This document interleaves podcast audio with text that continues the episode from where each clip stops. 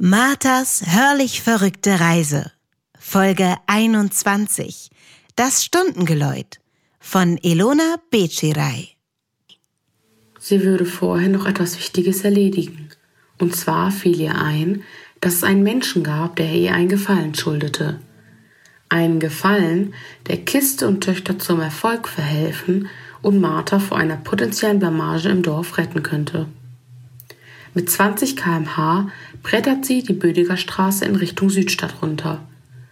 Obwohl sie seit Monaten in die Einrede fuhr, um einen Ausgleich vom Rümpeln und dem Gelaber der Jungs über das Rümpeln zu finden, ist ihr die rote Backsteinkirche an der Bödeker bisher nie aufgefallen.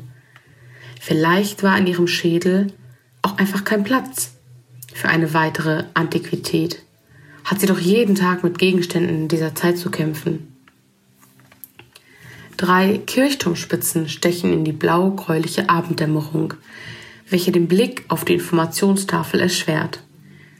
Martha fährt näher ran, um nach und nach den Namen des Gotteshauses zu entziffern. Dreifaltigkeitskirche. sie schmunzelt, ja, fühlt sich sogar ein wenig geehrt, als sie das rabiate Stundengeläut vernimmt. Erst seit 1951 lässt dessen Hall die Bewohner wieder aufschrecken. Zweimal schon mussten die Glocken dieser Kirche für den Krieg herhalten, steht weiter unten. Und schon zweimal musste Martha herhalten, um Ewin aus der Klemme zu helfen. Denkt sich Martha, steigt aufs Rad und lässt die Dreifaltigkeitskirche hinter sich zurück. Es sind Jahre vergangen, seitdem sie und Ewin sich zuletzt gesehen hatten. Es gibt keine Garantie, dass sie noch in derselben Ecke wohnen würde. Nach ihrem letzten Streit hatte jede darauf gewartet, dass sich die andere meldet. Und so kam es, dass sich am Ende keiner meldete. Ein Gefallen aber verjährt nicht, redet Martha sich ein und tritt stärker in die Pedalen. Sie fährt an Ewins Lieblingsbäcker vorbei, grüßt Schabern vom Späti und merkt, wie sich ihr Atem allmählich beruhigt. Alles scheint beim Alten zu sein. Auch das Licht in Evens Küche leuchtet, als Martha ankommt. Langsam schließt sie ihr Rad ab, den Blick nicht vom Fenster abwendend. Sie geht zur Eingangstür, steht vor dem schmalen Klingelschild und beobachtet, wie ihr Finger sich intuitiv nach oben links bewegt. Evins Name an der Klingel erleuchtet, als sie auf die auserwählte Taste drückt. Ihr Magen zieht sich langsam zusammen während sie darauf wartet, dass ein Vibrieren der Tür sie ins Gebäude lässt.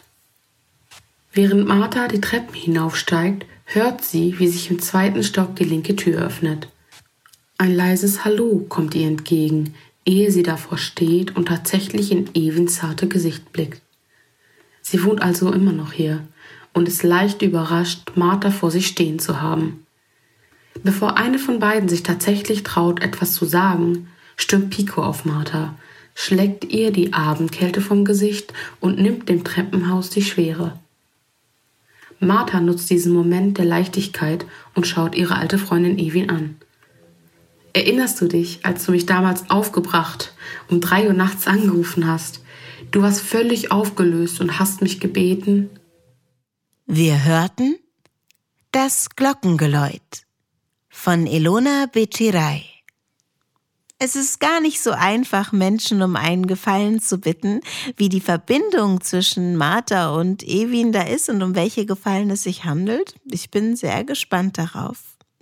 Elona Becerei schreibt und sie fotografiert. Sie befasst sich mit Themen wie Krieg, äh, Migration und sagt über sich selbst, dass sie aufgewachsen in Deutschland sich mit den Gefühlen und den Erlebnissen von Menschen, die zwischen zwei Welten aufwachsen, auseinandersetzen muss. Neben ihrem Politikstudium thematisiert sie lyrisch auch diese Erfahrung und versucht, dem Immigrant Struggle, wie sie es sagt, eine Form zu geben. Sie schreibt über das Zurücklassen der Heimat, das Fremdsein im Ankunftsland und das Fremdwerden in der Heimat, die man zurückgelassen hat. Lauter spannende Themen, die man sich unbedingt anschauen und anhören sollte. Morgen öffnet sich schon das 22. Türchen. Dann ist Tobi Kunze an der Reihe, die Geschichte von Martha und dieser hörlich verrückten Reise weiter zu erzählen. Der Advent neigt sich dem Ende zu. Wir genießen es noch ein paar Tage. Ich freue mich drauf. Bis morgen in der Hörregion.